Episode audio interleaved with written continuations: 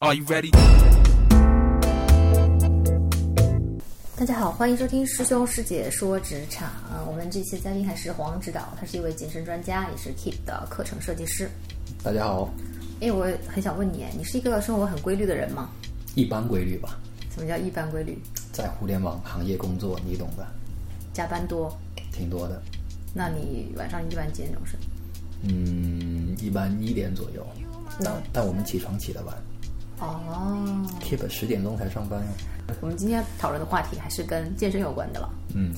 到底是什么情况让我们瘦不下来呢？有个听众，他是九月份开学，他天津上大学，然后过来找我，来北京找我玩一个周末，他就跟我说，从二月份开始使用 Keep，每天锻炼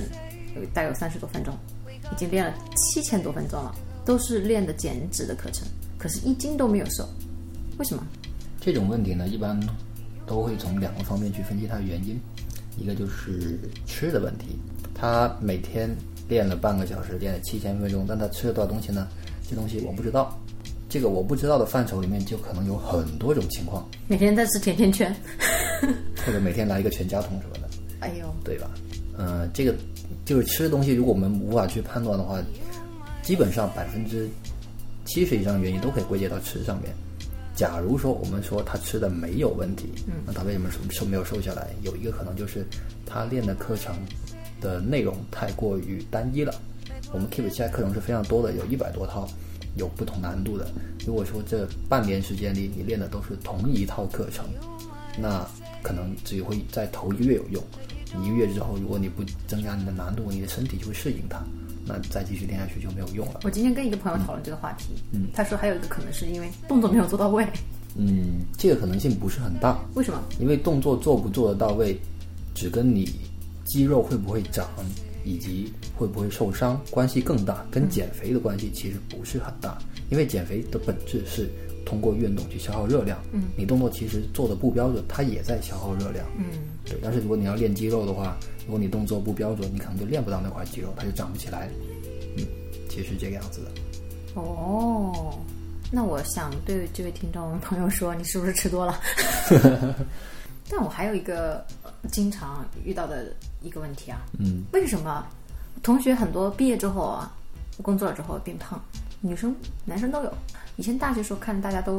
嗯，就是那样挺苗条的，嗯，甚至有时候还觉得太瘦了什么的。那为什么我一问他们，他们说，哎呀，这太累了，加班，嗯过劳肥，嗯，为什么会过劳肥呢？我一劳动我就我就瘦啊，嗯，首先你想想吧，你在生活上，你跟你大学时候发生了哪些变化？首先，健身，呃，就是上班之后，很多人已经不运动了，尤其是男生，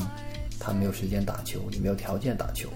甚至说以前我上学的时候，我还走着去上，上班之后我就都是挤地铁，或者就是坐坐 Uber 去上班，然后上班的时候你整天都坐在那儿，你也没有什么平时时候起对啊来活动活动，你的你的一天的消耗就要比上学的时候至少差了好几百千卡。是哦，上学的时候你可能在各种教室里面穿梭，还要回宿舍，还要对对穿梭在对食堂。现在就点个外卖，一直一屁股坐下就不动了。对，最简单的，咱们不说热量消耗吧，咱们就拿微信计步来说，你可以看一下学生们每天走的步数是多少，一个上班族他每天走的步数是多少，对比一下来，那其消耗的差距大家就能看得出来了。那这个跟过劳也没有直接的关系啊。嗯，这是其中一个原因，另一个原因就是生活的压力。在到工作之后呢，很多人压力会变大，尤其是刚毕业的人，他们压力是非常大的。然后在这种压力下，呃，一方面生理上皮质醇会分泌会增多，然后皮脂层，皮质醇这个东西会让你的肚子变粗变变得更肥，会让你腰变粗，它是会聚集在你的腰部的。然后另外一个原因，在压力，在比较大的工作压力下，人会更倾向于去吃更多的东西，因为吃东西是一件非常有幸福感的事儿。你通过吃非常多的好吃的东西，可以缓解这样的压力，但它也会变让你变得更胖。你好像说的有道理啊。我之前在办公室的时候，一到下午我就喜欢啃零食，对啊，我现在没有这种欲 望。对吧？那你如果一直到半夜，你你还在工作的话，也可能你啃的零食就会更多。对的，哦，原来是这个原因。嗯，你压力是通过吃东西来缓解的，那同时呃，是缓解的一种方法。其实运动也可以缓解压力，只不过人家会每个人都会选择最简单的方法嘛，就是吃。那你觉得这个跟呃睡觉晚有嗯，其实只要你的睡眠时间是充足的，这个问题不是很大。 OK 就好像早睡早起跟晚睡晚起，它会有一点点区别，但这个肯定不是主要的原因。那我想要提醒大家，刚开始工作或者说还没有开始工作的同学，要注意，不要一有压力就吃太多东西。对，你如果压力大的话，跑跑步是非常好的一个，就是减压的方式吧。为什么呢？因为你运动的时候，你本来会分泌一种叫做多巴胺，的东西，嗯就会让你感觉到快乐。对，那运动本身是让你快乐的，那跟吃东西带来的快乐是不一样的。你想，你都是快乐，但是你运动是可以让你瘦的哦，所以如果你想吃东西的时候，你就去运动吧， 是这个道理是吗？嗯，可以这么理解。我今天心情比较好，因为我刚打完球。嗯，如果我不打球，那我感觉这个周末都很憋屈。那本身的运动，它呃，这个带来快乐这件事情，就是一个生理上面可以解释的对，啊，这个是一个非常固定的一个定律。还有一种啊，天生就瘦，我算是天生比较瘦的人，我的曾经测量过我的体脂只有十五点一，你是在炫耀吗？我不是在炫耀，我就是在讲，就为什么我就能够是这样的体质。嗯，我在对比的是另外一种极端的，嗯，我是十五点一的体质含量，新陈代谢应该是在我的这个身体体重啊这个这个范畴之内的最高值，嗯嗯嗯，但是没有超过，所以教练就来问我，你是不是平常吃这个糖和油不多？我说我很喜欢吃糖和油，嗯，我说我早上的咖啡里面都是巨多的糖，然后奶，然后平常吃菜也吃的很油，嗯，喜欢吃油的东西。那他说，那如果你是这样的话，你现在以你这个消耗、新陈代谢速度，基本上不太可能会胖了。还有一种人，就是完全的反面，以前的同事，他吃的东西比我少，他的体型比我高大很多，他有一米七多，我只有一米六，每天走十公里哦，嗯，每天十公里，嗯，这么厉害，很厉害啊！他随便一跑步机跑就是十公里，但是从来都没有瘦。嗯，这个问题嘛，其实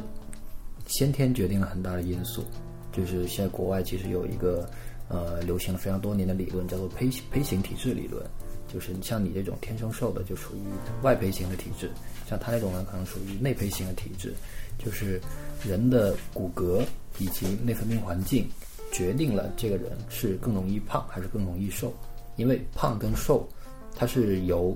激素决定的。其实你吃的这么多东西，它其实并不一定会全部转化为你的脂肪，因为我们还会排泄，会把这些多余热量给排除出去。然后我们排除出去的到底是什么样的东西呢？这是由呃，这是由激素决定的。这个激素包括了瘦瘦素、呃胰岛素等等。比如说胰岛胰岛素，我们初中都学过，它的作用就是降血糖。那如果你吃了非常非常多的糖分，你的血糖会升高，那胰胰岛素就会发生作用，让它降下来。如果一个人长期吃大量的糖，那就会产生胰岛素抵抗。所以呢，那它这个糖就会更倾向于堆积在你的脂肪上。但是不同的人，他哦我可能说得太深了，就是说你有点听不懂了，你已经有点听不懂了，是吗？嗯，那我就我可以这么说吧，就是不同的人他天生胰岛素的敏感程度是不一样的，这个东西很难通过后天去改变，即使改变也不是几个月能改变的，可能是需要一个很长很长的几年的时间。所以说，像你刚才举的那位同事的例子，如果像他想瘦下来怎么办？有一个最好的方法，就是把它放到一个另一个环境里去，比如说把它放到一个小县城里，那个小县城没有任何他喜欢吃的东西，他在那个地方生活上几年，他一定能整个人瘦下来，而且是稳定的瘦在一个比较瘦的体，一个比较瘦的身材。呃，这是一个综合的。综合的因素改变，首先没有他喜欢吃的东西，那他肯定吃他的胃口就不会很好，他吃的东西会比较少。然后在这种环境下，他生活了很多年，他适应这个环境的话，那他身体也会发生改变。我可以举一个例子啊，我初中的时候有一个同学，他挺胖的，在初中的时候他算是比较胖的，但是呢，他那时候非常喜欢出去打游戏，但家里不给他打游戏的钱，他就从饭卡里边省，他就每每个月省两三百块钱出去打游戏，然后呢，那结果就是他吃的非常少，然后经过了一两年时间，他整个人完全瘦下来，直到他现在工作了，已经差不多十年的时间，他身材没有胖回去。啊、对那吧这个能证明他身体内的激素发生了改变吗？嗯，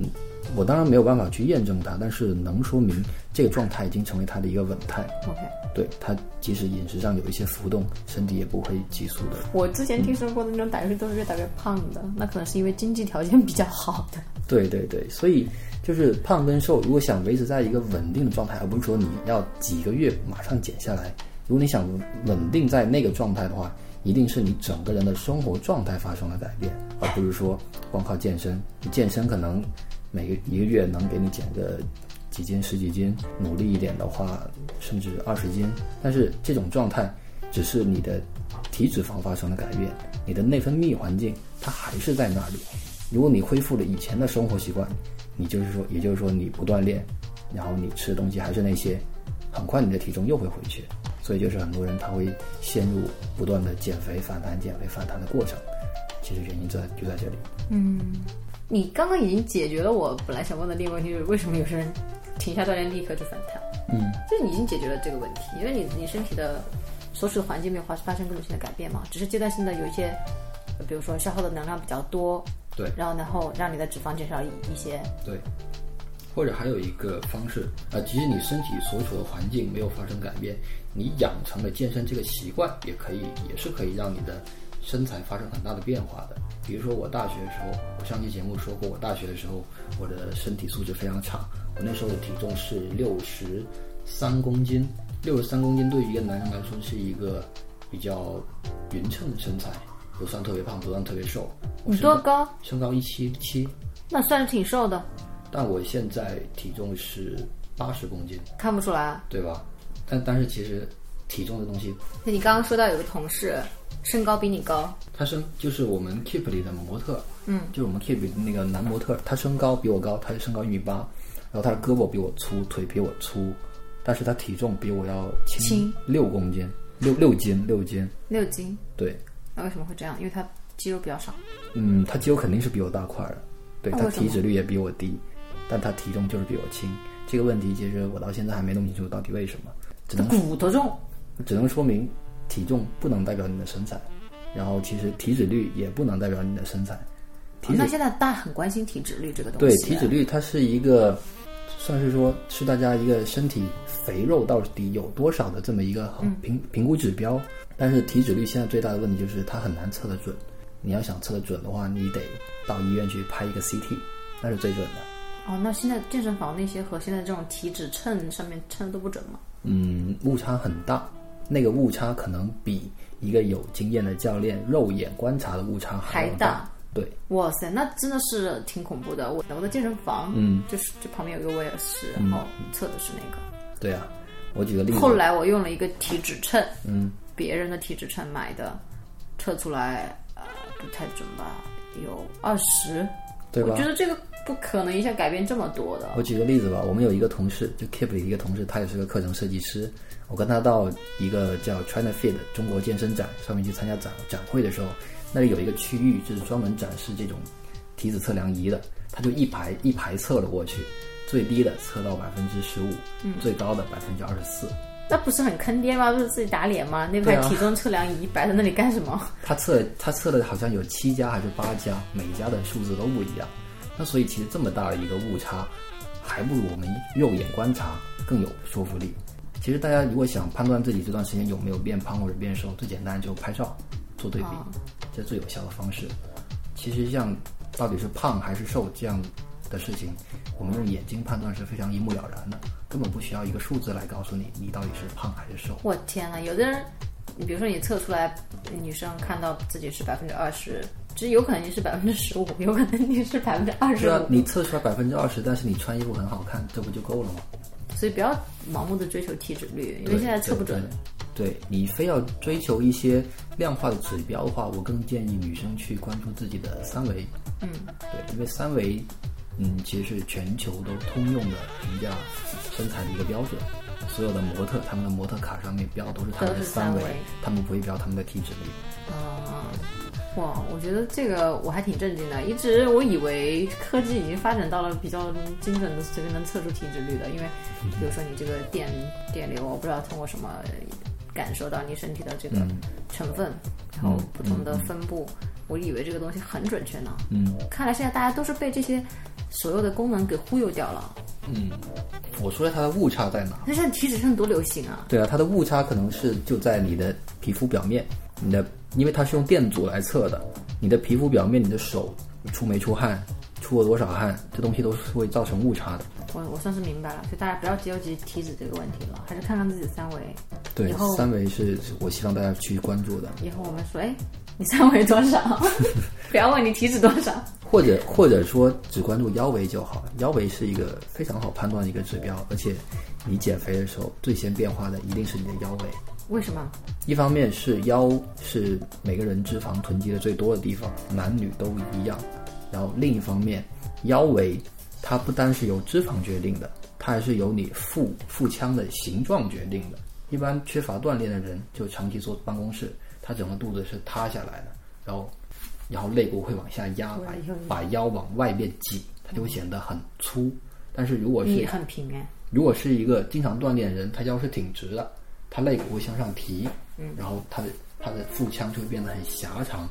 就会很瘦。所以现在有些教练他说我带你练一节课能能让你的腰瘦三厘米，这个是真的有的，那不是忽悠你的。不是忽悠你，是真的啊有。但是这个三厘米不是通过减脂去实现，是通过改变你啊改变腹形状对腹腔的形状改去去实现的。你真的挺平的，我突然间挺起来，我就觉得我自己自己还是鼓起来的，我还有赘肉的。嗯，就虽然我可能比你瘦一点，但是我真的有赘肉。对，但是所以我就是说，呃，减脂、减减肥这个事，更多的是去关注你身材的一个视觉效果，而不是那些数据数据。明白。嗯，那我所以说到视觉效果，我又有一个疑问了。有的人说，这个长期练器械、练肌肉，除了能长好看一点儿，就是把这个肌肉变得美观，你拍出来的各种秀的那种照片，特别是男生啊啊，除了美观有什么用？你希望它有什么用？呃，其实是这样子嗯我希望，比如说，在从事一些体育运动的时候，比如说力量更强大，嗯，或者说我的耐力更好，嗯，呃，或者说，总而言之，就是会有一些实际上的用，除了好看之外的其他的用处。嗯，明白。